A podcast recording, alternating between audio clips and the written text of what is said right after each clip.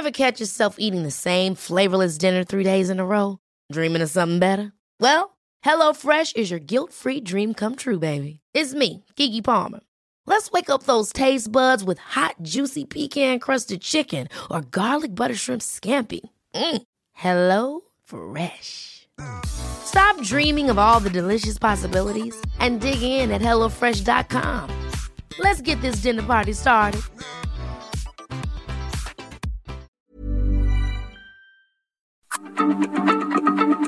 Heraldo Radio, la H se lee, se comparte, se ve y ahora también se escucha.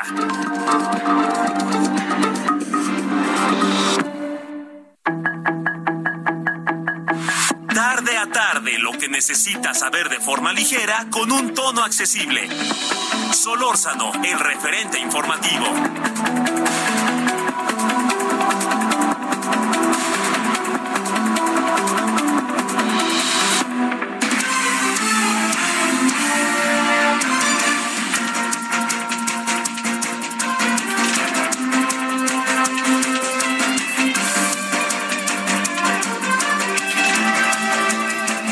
Tardes, ahora las 17 con uno en la hora del centro, 98.5 de FM. Gracias que nos acompaña. Estamos ya en el viernes, viernes 8 de julio del 2022. Estamos en el Aldo Radio. Gracias en nombre de todas y todos quienes hacen posible el referente. Les saluda su servidor, Javier Solórzano.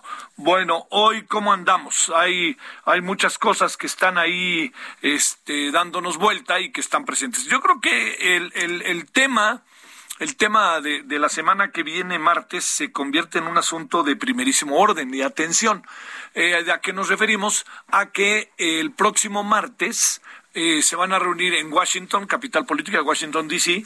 Eh, este, el presidente, eh, ha sido invitado el presidente de México, eh, Andrés Manuel López Obrador, por el presidente, su homólogo Joe Biden, a una reunión en un encuentro que, como usted puede imaginar, en función de lo que hemos informado, de lo que ha pasado últimamente, pues se convierte en un asunto que es de importancia, ¿no? De suyo son, ¿no? Pero aquí adquiere eh, un poquito de mayor relevancia pues entre otras muchas razones, pues por aquello de que el presidente mexicano no asistió a, al, al, encuentro de la Cumbre de las Américas, lo cual, eh, si nos ponemos a ver exactamente cuál fue el desenlace, qué tanto qué tanto las cosas fueron, este, cambiaron las cosas porque no haya ido, haya ido, pues sí, las cosas se quedaron igual, porque lo que va a pasar ahora, este, va a ser que el presidente eh, Biden le cuente al señor presidente de México cómo, a qué acuerdos, que estaba ahí el señor Ebrard, y a ver a qué se llegó. Eh, el, el asunto es, eh, le confieso que, que es muy es muy controvertido, es muy muy da muchas vueltas porque eh, da la impresión de que Estados Unidos no se está metiendo donde no debe, no este respeta, le diría yo todo lo que está sucediendo eh, en la relación y las reacciones de México, pero de alguna u otra manera, platicando con observadores estadounidenses incluso, le diría que está esta idea de que se va llenando el saco. ¿Qué significa se va llenando el saco? Que están pasando varias cosas que, aunque no haya una reacción, no haya un público acuse de recibo, lo que sí hay es una circunstancia, le debo decir, hay, una, hay un momentum, ¿no? que se va sumando porque tiene que ver si hubo reconocimiento o no al presidente Biden, si fuimos si el presidente López Obrador fue extremadamente purista para reconocer este al presidente Biden y no fue tan purista para reconocer a otros presidentes. Cuando digo esto es que el 6 de enero era cuando se tenía que decidir eh, eh, las elecciones fueron en noviembre y el 6 de enero se tenía que decidir ¿no? Este, si eran legales o no. Pero el presidente fue muy purista y dijo, no, yo me espero, que me dio la impresión de que esperaba más bien por su amigo Trump, ¿no? Nos dijo, no vaya a ser que me meta aquí. Pero no fue nada purista cuando reconoció a otros presidentes, ¿no? Que en donde todavía incluso este, reconoce, no reconocían, por ejemplo, en Perú, la, la, derrota, el, este, la, la, señora Fujimori y el presidente ya estaba reconociendo al otro. Entonces le digo, todo es un asunto ahí muy, muy ambiguo. Entonces, para los estadounidenses, los observadores internacionales estadounidenses, eh, que se encargan de la relación México-Estados Unidos, lo anotan, ¿no? ¿no? No quiere decir que le van a sacar toda la lista, ¿no? Pero tarde que temprano habrá gestos que pudieron ser, pudiendo ser de una manera favorable, pues a lo mejor simplemente no son gestos y la vida sigue y, y punto. Esa es una posibilidad real, ¿no? No, no, no, no le demos este, demasiadas vueltas. Eso es por un lado. Pero también es una cuestión relevante, es una oportunidad. Eh, el presidente lo que quiere pienso yo, es dinero. Lo que no quiere el presidente es invertir en la migración. Cuando él, como candidato, el presidente mexicano, cuando él como candidato, pues acuérdese todo lo que prometió, ¿no? Vengan, aquí los vamos a recibir y ahora ya los tienen confinados o los expulsan o los mandan auto, se autodeportan, como nos decía ayer Irineo, este, uno de los encargados de todo el tema en términos de derechos humanos allá en el sureste de México en materia migratoria. Entonces, todo esto eh, crea muchos climas, crea también el clima económico que se tiene que hablar de él, o sea, estamos en el tema migración central con todo lo que significa. Este, no, no, no piense usted que va a estirar la mano el presidente López Obrador y le va a caer el dinero, por más que le estire. El asunto está en otros derroteros. Bueno, ese es, ese es uno. El otro tema es el económico. Este es muy importante, mucho, muy importante. No se habla de política en términos de los presidentes. Se llega a hablar de política, pues obviamente en las comisiones que están reuniéndose hoy. Eh, hay una delegación de la embajada seguramente ahorita en la Casa Blanca o en los lugares a los que va a ir López Obrador para saber por dónde se mete el presidente, dónde va a estar, etcétera. Hay seguramente una delegación mexicana que va a estar eh, también este, en el Departamento de Estado, en fin, a los lugares a los que vaya el presidente, la embajada ahorita está tocando la puerta. Bueno, esa es una. Pero también está la otra parte.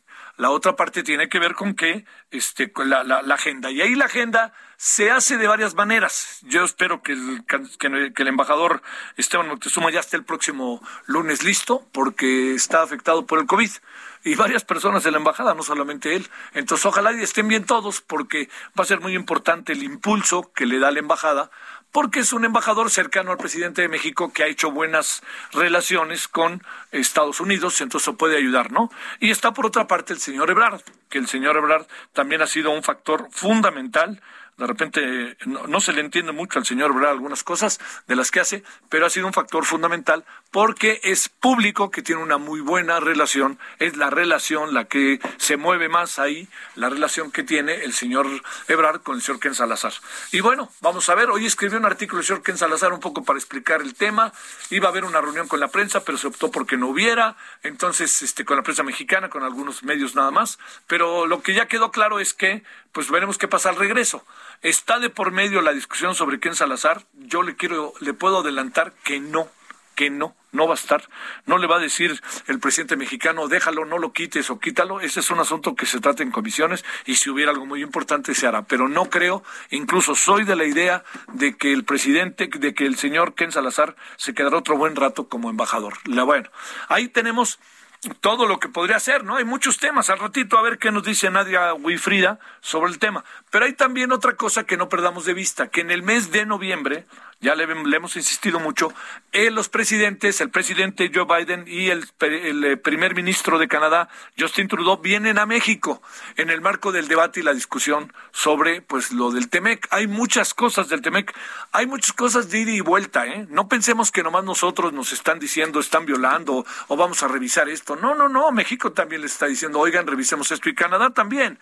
O sea, no es, por Dios, no es un, este, no es un tratado perfecto, pero es muy importante, mucho, muy importante que coloquemos el tema del TEMEC eh, con, con, con, muchas observaciones multilaterales, trilaterales, ¿no? Los tres países van a lanzar observaciones. Entonces eso va a ser interesante porque también presuponemos que ya que lleguemos a ese día, cuando lleguemos al día de la reunión, lo que va a pasar es que ya esos temas habrán sido discutidos y ya quedará lo, lo, lo importantísimo para los tres eh, mandatarios y veremos ahí qué pasa. Pero también le adelanto que algo que puede ser tratado ahí, ya lo veremos al rato, es el tema de Rusia y, Ucrania.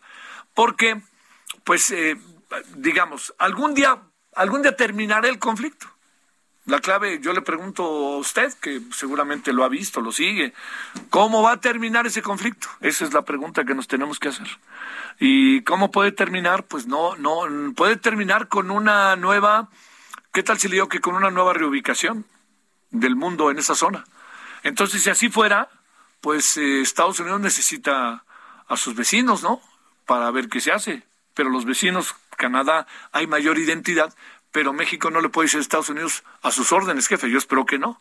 Pero tampoco cometamos a sus órdenes, no, a sus órdenes, jefe, y nos portamos, nos portemos como nos portamos con Trump, ¿no? Que le decíamos, hasta un libro le hicimos y a la mera hora ya andábamos haciendo lo que él quería, ¿no? Entonces yo espero que entendamos que la, la, la, la democracia que envuelve en la vida política Joe Biden no es un tema de debilidad, no es un asunto de debilidad, es un tema de convicción a diferencia de Donald Trump, al que trató el presidente López Obrador muy bien, que él la democracia lo usaba para ejercer de manera autómata, eh, autocrática el poder. Porque ve usted lo que pasó el 6 de enero. No lo olvidemos, ¿eh? Bueno, entonces ahí están, digamos, estos asuntos que ahí vienen, como hemos venido diciendo, puede ser un verano, bueno, no peligroso, pero un verano caldeadísimo, ¿no? Este, donde va a haber este uno que otro agarrón, porque también está el tema de la reforma electoral y veremos ahí qué sucede. Bueno, esto es por un lado, que no hay que perderlo de vista. Por otro lado, déjeme decirle que ah, pasó algo muy importante hace ratito, que es que eh, Elon Musk levantó de la mesa su oferta de compra por Twitter. El magnate que agitó a Silicon Valley ofreciendo 44 mil millones de dólares por la red social, cambió de opinión alegando que se han producido varias violaciones al acuerdo de adquisición, según ha informado la noche de hoy viernes, ya tiempo de eh, Europa, la agencia o la tiempo de eh, sí, tiempo de, del tiempo de el Atlántico, este lo informó la agencia Reuters. Es, eh, dice en uno Luis Pablo Bregard, allá en el eh, como, como responsable del país en Los Ángeles, dice que es el final de un culebrón que se ha extendido durante tres meses, un tiempo en el que ha despertado muchísimo interés la posibilidad de que el hombre más rico del mundo se convirtiera además en un varón digital equipado de un altavoz que habría multiplicado su capacidad de influir en la opinión pública mundial. Luis Pablo Bregar también dice, la ruptura del acuerdo, que en teoría supondría para Musk un desembolso de mil millones de dólares por incumplir lo pactado, no es una sorpresa total.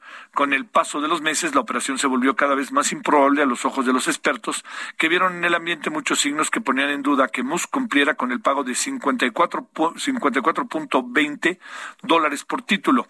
La cifra de usuarios falsos presentes en Twitter se erigió como el principal escollo que termina por dividir los caminos entre las partes. El dueño de Tesla exigía que estos fueran a menos del 5% de los usuarios totales. Cuando recibió los datos de la cúpula de Twitter, no creyó en la información y el resto de la historia, pues le quiero decir que gente cercana a Musk ya estaba rechazando desde hace algunos días el acuerdo y se veía venir lo que acabó, lo que acabó pasando, ¿no? Se veía venir, dice, ya no quiero, ya ahí los dejo, ahí se ven, no lo voy a comprar. A ver qué hace ahora Twitter, que pues no se preocupe, es, es, ahí de los Ricardos, entre ellos se arreglarán, nosotros seguiremos usando Twitter y ya veremos este qué, qué es lo que pasa de nuevo. Bueno, ese es uno. Y la otra ese eh, es algo que no, no puede uno soslayar. Ayer en la noche eh, me la pasé viendo, perdón ahí que hable en primera persona, sin entender, pero viendo y un poco como intuyendo, diría yo, eh, la NHK, NHK, que es la televisora japonesa. Eh, este atentado que ha cobrado la vida del ex primer ministro japonés, yo le diría que es dolorosísimo para una sociedad como la japonesa, pero dolorosísimo así. Eh, gente que conoce, ¿no? Este, eh, cómo es Japón, el, el, hecho de que no haya seguridad en ningún lado pues, se debe en buena medida que todo está bajo otros derroteros este, gobernado. Y Shinzo Abe, que eh, incluso vino a México, Shinzo Abe era el primer ministro, dejó de ser primer ministro por un problema de salud, no porque perdiera, y ha sido una conmoción en Japón y si me apura también en buenas partes del mundo, porque era un personaje entrañable, era un personaje querido, eh, perdóname, del Partido Conservador, y este, pero llevaba nueve, diez años en el poder. Entonces, pues se va Shinzo Abe de una manera, además fíjese, lo, lo mataron con una, con un arma casera, o sea, el tipo la hizo ¿no? Que es terrible. Y además a la vista de todos. Los videos han tardado en salir, pero para como es Japón, uno sabe que tarde que temprano alguien tenía ahí grabando algo. Y lo que hemos visto sí es muy fuerte, muy fuerte, ¿no? Porque está, oye el ruido este Shinzo Abe y voltea, y el momento que voltea recibe el impacto y cae lentamente, ¿eh? no cae tan rápidamente, pero como también estaba enfermo y además le dieron exactamente en la zona que le deberían de dar para que se, estuviera en pleno peligro su vida, pues ya el resto de la historia este, la vamos conociendo. Murió a medianoche de, de México y eran como las 4 o 5 de la tarde allá en, en este, en, Japón. Bueno, todo esto se lo cuento porque es un asunto que la noche trataremos allá en, en, este, en Heraldo Televisión. Y déjeme darle un último anuncio. Hoy a las 19 horas, en la hora acá en la Ciudad de México, se va a presentar el libro eh, que es, eh, pues yo creo que sí, yo creo que para, para, para hablar del, del, libro como tal, yo sí quisiera ser como muy, este, muy preciso, eh, se llama La estafa maestra, ¿no? Que es, es una segunda edición que va, que, que actualiza, ¿no? La historia del desfalco.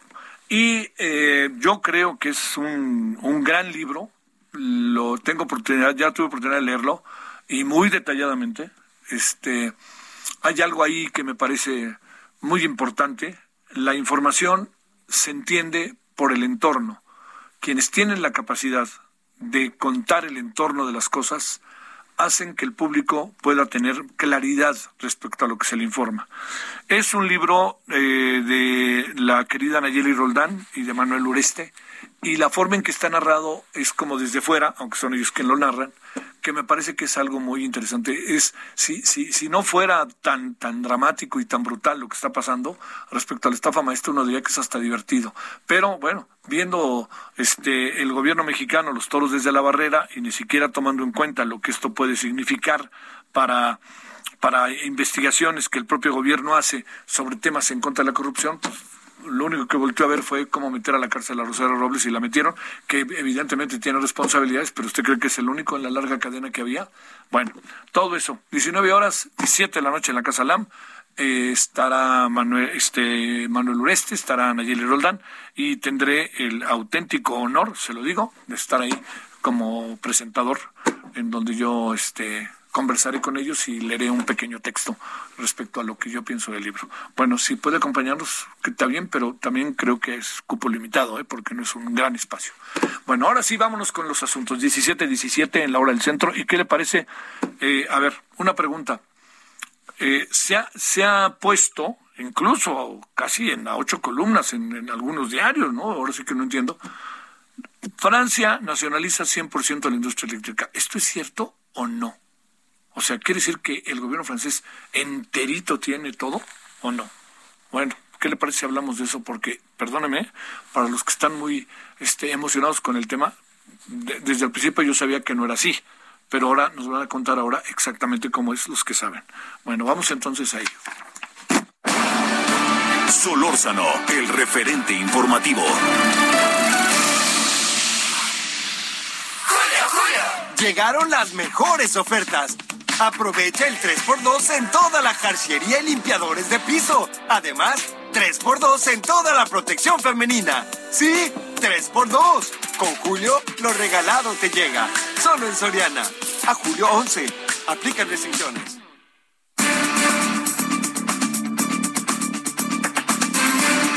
Por cierto, oigan, no sé bien a bien por dónde van con esta idea de abrir el caso Colosio. ¿eh? Bien a bien, no sé porque muchas cosas están cerradas. No sé qué quieran abrir, si le quieren hacer el favor a alguien, si quieren distraer a alguien o encontraron algo. Yo no creo que hayan encontrado algo, la verdad. ¿Nuevo? No. Si quieren hacer tiempo como en los partidos de fútbol, pues háganlo. Pero yo no creo que haya algo nuevo. Pero vamos a esperar. Eso es lo que yo creo porque seguí muy de cerca el caso. Incluso hasta fui invitado a salir en una película sobre este caso del gran volado. Bueno, vámonos a las 17 con 18 en la hora del centro. Gonzalo Monroy, director general de GEMEC y especialista en sector energético. Gonzalo, ¿cómo has estado? Buenas tardes. Javier, muy buenas tardes, qué gusto platicar contigo. A ver, exactamente cuáles son los términos para que nosotros sepamos si es correcto decir que Francia nacionalizó o se, o, se quedó con el 100% de la industria eléctrica en, eh, en el país galo. Perfecto. Pues mira, justamente ayer se hizo el anuncio que el gobierno de Manuel Macron compraba el restante 16% de Electricité de France, la mayor empresa generadora de electricidad en Francia hubo un gran problema, literalmente una muy mala traducción principalmente del diario de la jornada, que puso como si hubieran nacionalizado toda la industria eléctrica. Hemos visto justamente a partir de esa nota que fue retomada por, yo diría que buena parte de las figuras de, de esta administración y sus allegados, como si esto fuera una justificación para lo que intentaron hacer en la fallida contrarreforma energética del pasado abril. Obviamente este no es el caso. Quizá una verdad ya puede ser hasta de perogrullo, pero una empresa no es toda la industria eléctrica. Si bien justamente maneja eh, EDF, una de las mayores plantas nucleares del mundo es el T-58, y esto es justamente parte de su objetivo de ser ahora ya totalmente estatal, está muy lejos de ser toda la industria. A diferencia de México, allá EDF eh, e no maneja la transmisión, tampoco maneja la distribución, hay un regulador verdaderamente independiente, no lo que hemos visto en nuestro país, y una parte más importante tiene competencia tanto en la generación como en la comercialización, que sería palabras más, palabras menos, la venta de energía a los usuarios finales. Un cambio muy, pero muy, muy diferente a lo que se planteó originalmente, Javier. A ver, este... Del 100% de la industria eléctrica francesa, eh, ¿cuánto tiene el gobierno francés, el Estado francés, y cuánto tienen particulares? Aproximadamente un 80-20. 80%, ya de los tres sectores, bueno, cuatro sectores, pero EDF, que es donde se hizo la compra de esta, yo te diría que es algo muy similar a lo que hizo eh, México con Deer Park, compraron un 16% restante que no tenían, la vuelven 100% estatal para tomar otro tipo de decisiones que se están ya empezando a especular. ¿Eso es lo que va a hacer el gobierno francés? Efectivamente, y te puedo ir adelantando cuáles son las opciones que se han manejado. La primera, una expansión justamente de plantas nucleares, y ahora ya no teniendo que consultar con otros socios, pueden ir para adelante en su propio plan de negocios, siempre asegurando la rentabilidad de las operaciones. Y el segundo más importante es que se habla, ya llevan más de 18 meses, hablándose de que se va a romper precisamente EDF con una parte nuclear y otra muy importante de energías renovables. Algo también muy diferente a lo que plantea la Comisión Federal de Electricidad de México. A ver, entonces cuando dicen incluso discursos que han sido este, apologistas, casi casi, vean, Francia está haciendo lo mismo que nosotros queríamos hacer en sentido estricto, en términos de lo que está realmente pasando, no es cierto. No, de hecho te diré que es todo lo contrario, es exactamente todo lo contrario. Y vamos a ponerle cosas quizá muy específicas. A ver. En México, en México CFE es un competidor más en la generación eléctrica, es monopolio en la transmisión y también en la distribución. Y al menos nominalmente el SENACE es el operador del sistema. Ahora con todo lo que ha pasado, sabemos de que está trabajando prácticamente como una dirección general más dentro del CFE. Ah. En Francia lo que tenemos es un cúmulo de empresas eh, estamos hablando de que en toda la industria francesa son más de 1.500 empresas las que ah, participan. Ah, es, es, un mercado extremadamente diversificado, mucho más abierto que el que tenemos en México. Ahí, por ejemplo, en Francia, EDF juega junto con otras empresas en la generación. Hay una empresa que no es EDF. En la transmisión hay otra empresa tampoco relacionada que se encarga de la distribución y fíjate, incluso como dato curioso, Javier, ahí no hay de que hay una tarifa, eh, yo diría preferente para donde sea el presidente Manuel Macron o sus allegados, allá es una tarifa única para todas las zonas de, Francia, y eh, justamente al final, en la comercialización, cada uno, cada, yo diría, consumidor, le puede comprar al suministrador que ellos quieran. En México estamos únicamente limitados a que CFE nos vende la electricidad aunque haya otras empresas en el mercado, porque tienen que hacerlo vía CFE. Efectivamente, exactamente.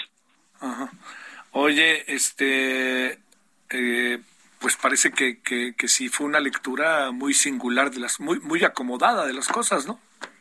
demasiado. Y vimos justamente cómo, lo, lo que te decía en un principio, este coro de, yo te diría, de aplaudidores, entre ellos también hay que decirlo, eh, Claudia Sheinbaum, Mario Delgado, Martí Batres, eh, varias senadoras de Morena, poniendo como si esta fuera la justificación de lo que pretendían hacer en la reforma eléctrica que, que no fue aprobada en Cámara de Diputados. Es absolutamente todo lo contrario. Eso se parece más a Deer Park, una compra de algo en el exterior, en ese caso es en Francia, pero eh, que hacerlo justamente a cerrar el mercado como ellos pretendían hacer creer a la gente. ¿Nadie brincó por la compra? No, para nada. Y de hecho te diría, en realidad hasta mucha gente leyó mal la nota, porque lo que hizo EDF, Electricité de France, fue hacer una notificación de intención de compra y cuando quieran, si es que se formaliza esta esta compra, lo van a hacer lo van a hacer a, precios de mercado. Así que todavía es algo muy diferente a lo que se venía planteando aquí en México. Te mando un saludo, Gonzalo. Muchas gracias que estuviste con nosotros. Por supuesto, Javier, un enorme abrazo para ti y todo tu público. Gracias. Bueno, quedó claro, ¿no? Quedó claro, no se compró el 100%, él está dividido y compró un porcentaje para que tenía acceso y posibilidad el gobierno francés vía ELF, pero hay un chorro de participantes en el mercado. ¿eh? Pauso. El referente informativo regresa luego de una pausa.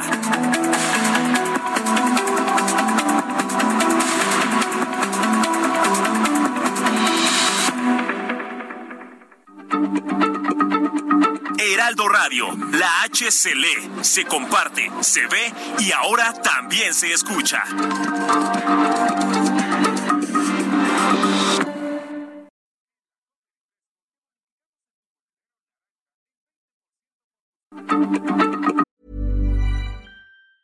It's that time of the year. Your vacation is coming up. You can already hear the beach waves, feel the warm breeze, relax and think about work. You really, really want it all to work out while you're away. Monday.com gives you and the team that peace of mind. When all work is on one platform and everyone's in sync, things just flow wherever you are. Tap the banner to go to Monday.com.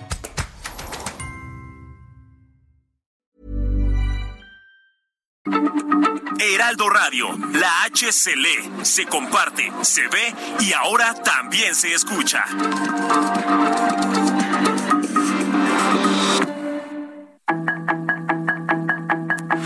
Estamos de regreso con el referente informativo.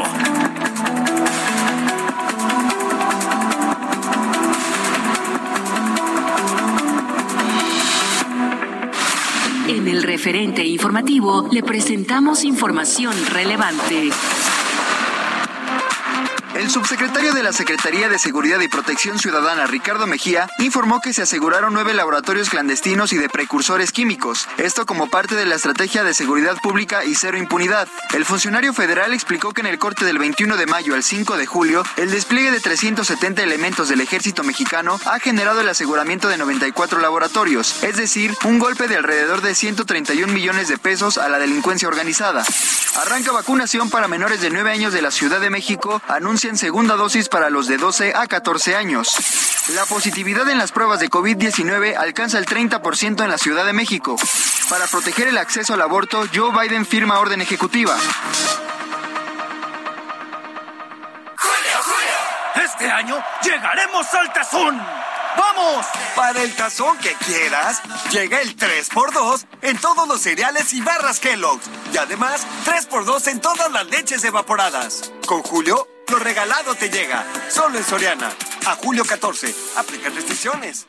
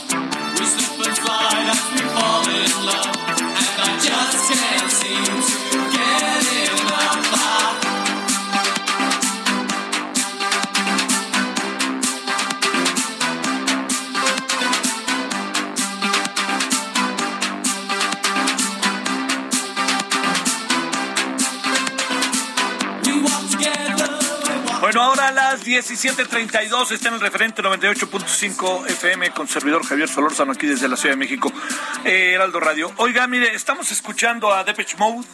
Esto se llama Just Can't Get Enough. ¿Por qué? Pues porque en un día como hoy del 61, en un 8 de julio, nació Andrew Fletcher, bajista y tecladista de Depeche Mode, pero como seguramente sus seguidores lo saben, lamentablemente falleció el pasado 26 de mayo por una disección aórtica, que hasta donde entiendo tiene que ver con el corazón, un asunto ahí que no fluye. Pero bueno, este, mejor no me meto mucho porque no, no muy bien no estoy, no, no, conozco. Pero bueno, pues escuchemos a Depeche Mode y recordemos sin, con mucho, mucho gusto y con cariño y con gracias por los favores recibidos, como yo siempre digo, a todos los cantantes, ellas y ellos, a los compositores, pues gracias por los favores recibidos porque uno la ha pasado muy bien con ellos y a veces la ha pasado uno muy mal, pero no por culpa de ellos. Bueno, 17.33 en Hora del Centro.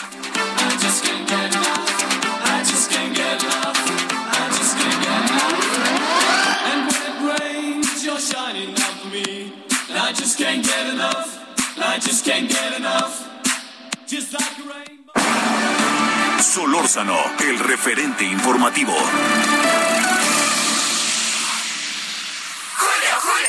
Llegó el momento de levantar las copas. Y para mí llegó el momento de bajarlas con el 2x1 en toda la cristalería y plásticos del departamento de hogar. Y además 2x1 en calcetería para toda la familia.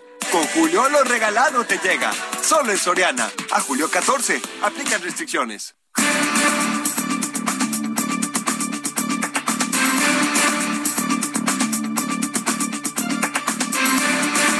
Bueno, Homeless Fifi dice, hola Javier Solorza, no te recho que no me caes mal como pensaste ayer. No, la verdad que no lo pensé, pero qué bueno que me lo dice Homeless Fifi. Si me quedas mal no te escucharé tarde, tarde. Gracias, gracias. Viva, vive el y vuelta, ¿no? Diría yo Homeless Fifi. A ver, a ver. No más no me dices de la Miguel Hidalgo, pero no dice más. Bueno, y también había otro que Benjamín Cadena, debo reconocer que te escucho diario esta hora. Gracias, muchas, muchas gracias, en verdad. Gracias que nos hacen el favor de estar del otro lado, ya sea que hacen acto de presencia o no hacen acto de presencia, pero que por ahí están. Gracias, en verdad que lo agradezco al Homeless Fifi que tiene humor, debo reconocerlo. Y muchas gracias a Benjamín Cadena por su tiempo. Vámonos a las 17.35 en hora del centro. Nadia Wifrida, CEO y presidenta de Dextro, está con usted y con nosotros. Bueno, ella, hemos platicado muchas veces con ella, a lo mejor lo recuerda, y además tiene algo siempre muy interesante con todo este asunto de migración, ella ha hecho un gran trabajo, en fin, bueno. Nadia, antes que nada, gracias, ¿cómo has estado? Hola Javier, gracias nuevamente por la invitación. Pues muy bien, te saludo desde la región capitalina de Estados Unidos. ¿Quiere decir que estamos en Washington? Así es. Mira, ¿qué piensas que va a pasar el martes? ¿Algo interesante o no con la presencia del presidente? ¿Has pensado algo? ¿Han, hecho algo ahí de análisis? Pues mira, estamos todos a la expectativa, igual que tú. A mí me gustaría platicar contigo de eso después del, del, del, martes. Eh, para darte un poco más de contexto y este y seguir pendientes con esa con, con esa conversación este para para disectar un poco lo que está pasando ahora con los temas migratorios, sobre todo con las declaraciones del, gobernador tejano. Pues venga de ahí, oye, este, hoy el presidente, no sé si dijo, así digamos, usted fue fuerte en su declaración o no, en términos de lo que puede también hacerse, no sé qué tantas atribuciones tenga el señor Abbott para tomar las decisiones que está tomando como gobernador de Texas. A ver, ¿cómo ves? Regresar a migrantes a la frontera, dice el señor Greg Abbott. Pues mira, yo yo creo que se tiene que ver todo esto eh, como parte de los tiempos electorales que estamos viviendo, Javier. Eh, tú puntualmente eh, has dirigido la atención de tu público hacia estas estrategias, ¿no? Que de repente se disfrazan de otras este, cosas. y esta es una de ellas, sin lugar a dudas. Que no se nos olvide que el señor Abbott está de frente a elecciones en el mes de noviembre que el mismo señor Abbott, eh, sin tener las atribuciones, contestando parcialmente a tu a tu pregunta, hizo un desplazamiento que nuestros migrantes de repente hasta le agradecieron, ¿no?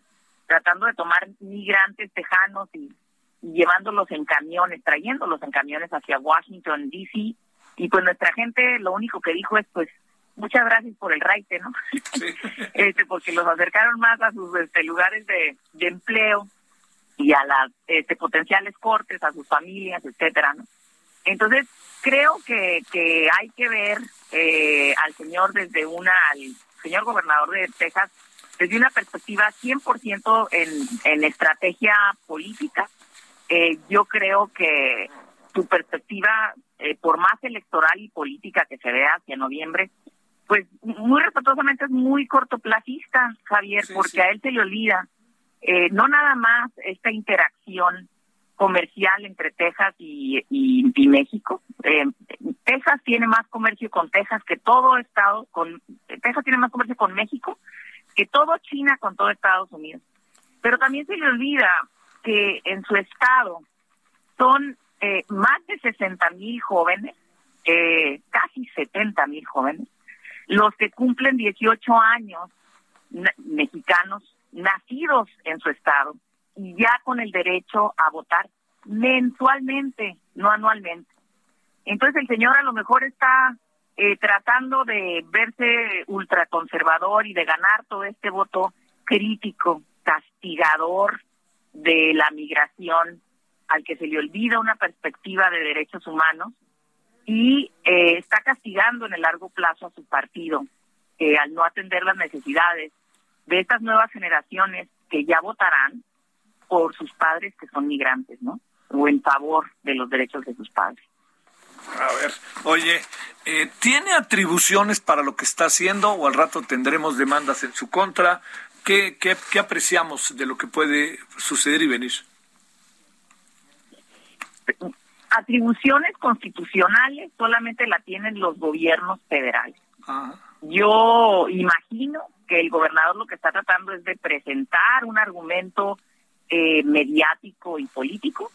Creo que eh, la brújula la tratará de mover hacia el argumento, que seguramente se le revertirá, pues de que estamos viviendo en ambos países, tristemente, con legislaciones migratorias que ya no atienden a, a, las necesidades del día de hoy, ¿no? Que son eh, añejísimas. La última revisión migratoria se hizo en Estados Unidos eh, por un eh, tejano precisamente y fue aquella ley Simpson este Rodino, ¿no? eh, lo que la onda conservadora de Estados Unidos pretende a lo mejor que estas leyes se revisen para volvernos más estrictos, pero yo creo que los tiempos y también esta conciencia de derechos humanos que, te mencionaba, pues implica que se revisarán pues para darle flujo a la movilidad humana que ha sido la premisa de la humanidad misma. Entonces, yo ciertamente creo que el señor está equivocado, no nada más desde una perspectiva de no conocer a su constituencia electoral, sino también pues de tratar de estirar eh, las leyes o a lo mejor la ignorancia de sus votantes en las leyes eh, a, su favor eh, pues políticamente hablando no este a ver y ahí mismo te pregunto Nadia las reacciones, por ejemplo, la declaración del presidente de hora, del día de hoy, del día de hoy, perdón, este, la, lo que ha sido en general la política en materia migratoria del gobierno mexicano, abonan o abonan o cómo nos colocan más allá de lo que ya nos contarás el miércoles de lo que pasó el martes. Ay, Javier, te contesto. Venga. Mira, yo, yo la verdad eh, sí, sí creo que estamos un paso atrás con las necesidades de, nuestra gente y estamos no nada más un paso atrás como gobierno mexicano, sino como pueblo eh, mexicano eh, también. Creo que, que tenemos que que, que ver a un México más como hemos platicado tú y yo, más como nación que como territorio.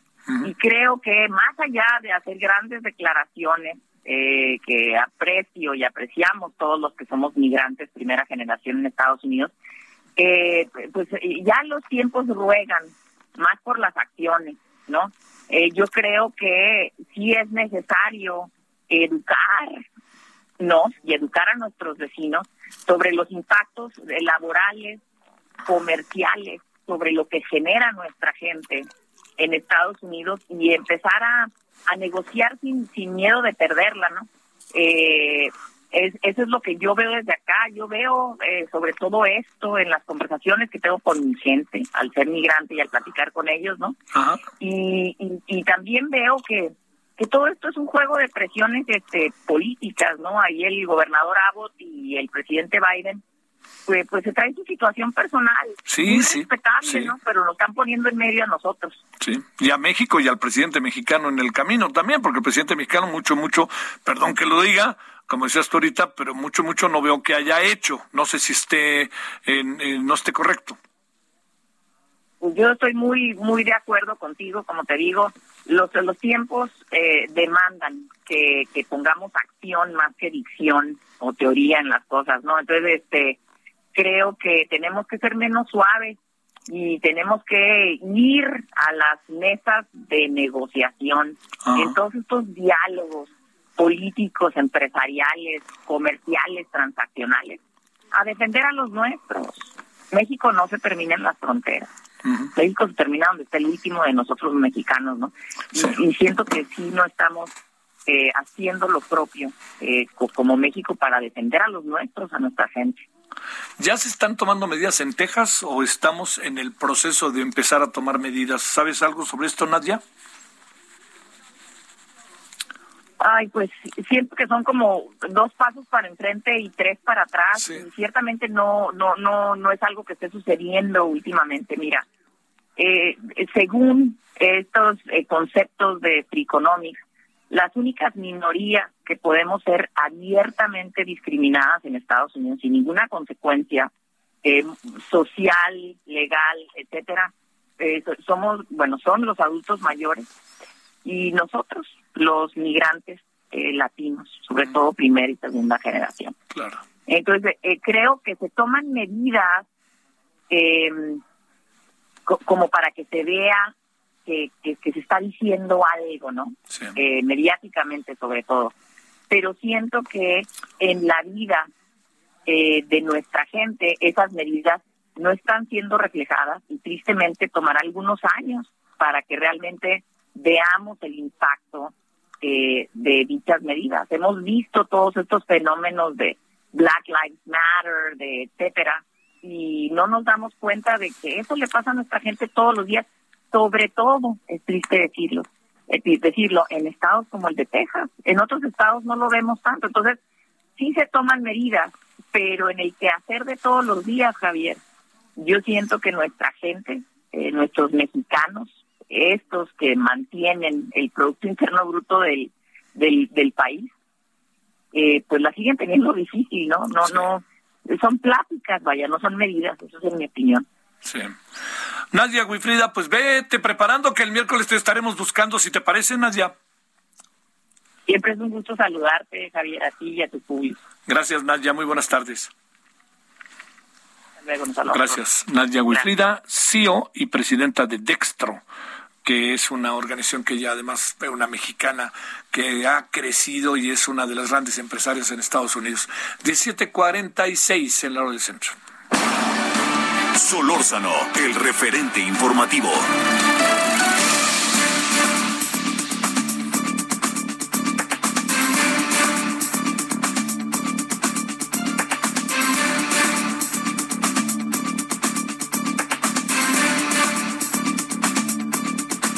Bueno, aquí estamos de vuelta. Gracias que sigue con nosotros. Eh, hay eh, hoy, hoy el presidente, desde ayer el presidente Biden echó a andar toda una nueva circunstancia que tiene que ver con lograr que se mantenga el aborto. Deje en la Unión Americana. Eh, hoy la vicepresidenta, la señora Harris, Kamala Harris, dice que eh, pues que este asunto el gobierno está echándose para adelante para buscar alternativas, que no está de acuerdo con, la, con lo que decidió la Corte.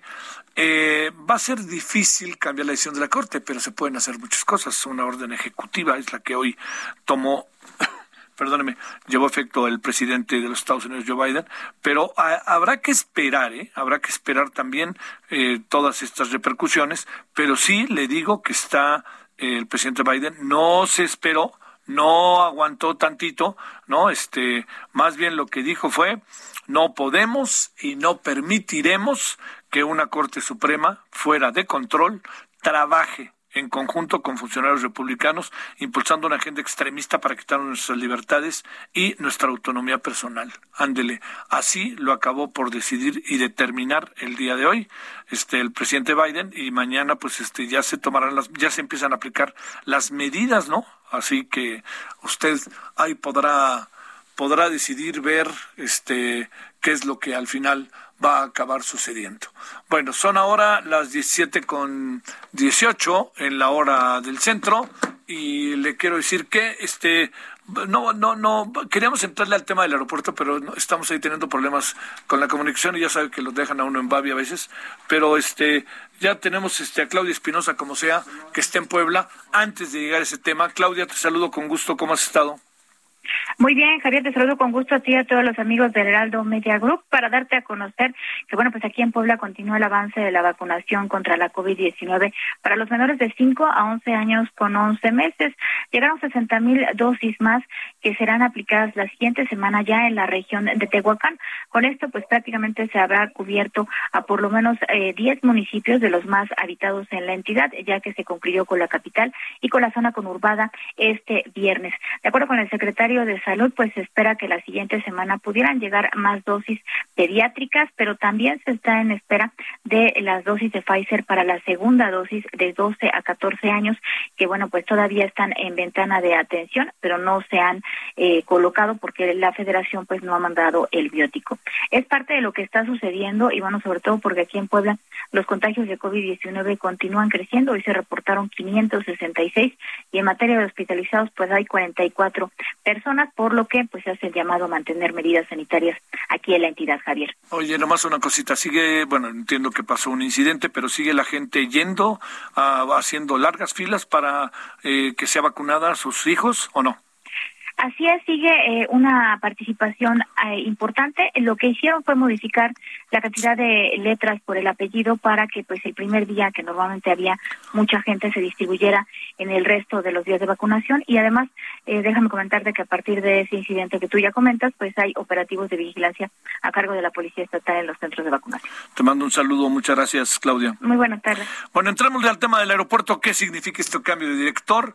¿Qué qué significa el cambio de director, hacia dónde puede ir y de nuevo, pues un militar ahí. Fernando Gómez es analista en aeropuertos y aviación. ¿Cómo estás, Fernando? Buenas tardes. Bien, Javier, encantado de saludarte nuevamente. Buenas tardes. A ver, una opinión, este, que lo hicieron para sacudirse, que porque le estaban enojados los pasajeros, que la gente estaba enojada, pero que todo, pero que todo estaba bien, ¿eh? Sí, hay muchas molestias. En realidad, en la percepción pública, el servicio ha sido deficiente más en los últimos meses, en el último año, precisamente porque hay muchas eh, largas filas, hay demoras, hay incomodidades, falta de mantenimiento, precisamente porque el TUA está haciendo desviado hacia otros pagos como el pago de los bonos bursátiles, aquellos por la cancelación del aeropuerto en Texcoco, que todavía están pendientes, cuatro mil millones de dólares ahí, y que está comprometido parte del TUA. La mayoría parte de, se está yendo para ese fondo y otra parte se estaba yendo para el pago primero del aeropuerto en Texcoco, luego el aeropuerto en Felipe Ángeles, y ahora con este pago de la deuda eh, que está todavía vigente, pues le quedaban algo así como el 20-25% de lo que se recolectaba por el TUA, por la tarifa de uso aeroportuario. Esto pues no, no, no le permite tener recursos suficientes para el mantenimiento y obviamente con esto aunado a la falta de personal de algunas áreas como es migración, que depende de la Secretaría de Gobernación, en la aduana, en las aduanas, en los semáforos fiscales, que depende de otra secretaría que es eh, Hacienda o el SAT, y otras instancias que también tienden a hacer revisiones, las policías, etcétera. Hay un desorden ahí en el aeropuerto capitalino y con este relevo pues eh, se pretendería darle mayor disciplina, mayor rigor, pero sobre todo también viene de la mano con el resguardo de la seguridad de las instalaciones que ya le había sido conferido al ejército y a la marina en diversos aeropuertos, especialmente en el aeropuerto capitalino, y que previamente también, Javier, vale la pena recordar que la militarización avanza también en la eh, aeronavegabilidad que maneja o controla el CENEAM, que es Servicios a la Navegación en el Espacio Aéreo Mexicano.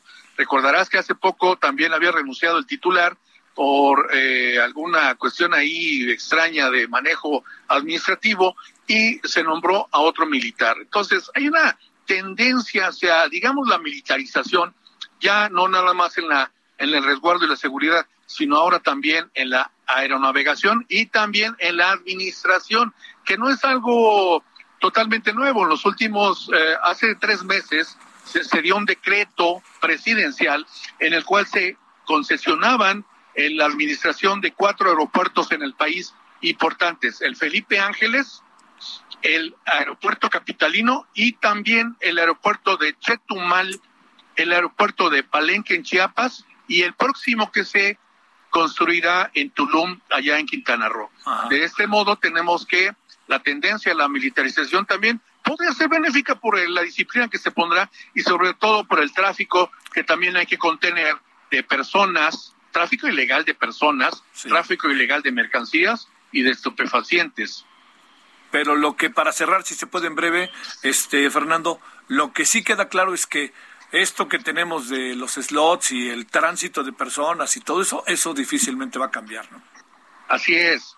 Tiene que haber una coordinación, pero también un proceso de adaptación en el cual los militares pues puedan eh, e-, eficientar el servicio, que es de lo que se trata para atender primero los 36 millones que se manejaron el año pasado y que ahora podrán ser 40 y con una eh, relativa recuperación del mercado si es que queremos eh, seguir siendo competitivos, ¿no? Esa es la gran clave. Pero mientras la TUAS, el TUAS esté yendo para otro lado, mi querido Fernando, a ver en qué acabe. Muchas gracias, buenas tardes. Buenas tardes, Javier. Gracias, hasta luego.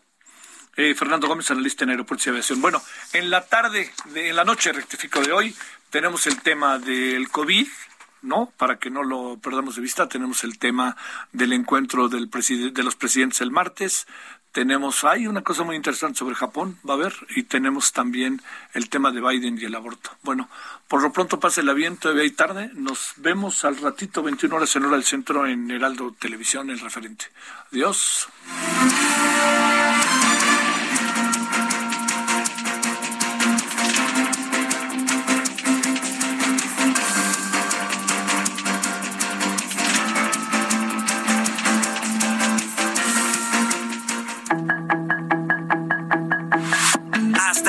Solórzano, el referente informativo.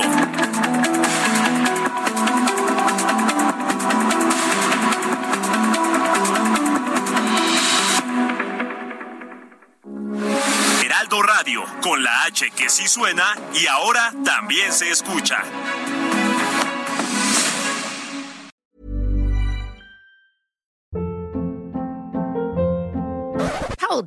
What was that? Boring. No flavor. That was as bad as those leftovers you ate all week. Kiki Palmer here, and it's time to say hello to something fresh and guilt-free. Hello Fresh. Jazz up dinner with pecan-crusted chicken or garlic butter shrimp scampi. Now that's music to my mouth. Hello Fresh. Let's get this dinner party started. Discover all the delicious possibilities at hellofresh.com.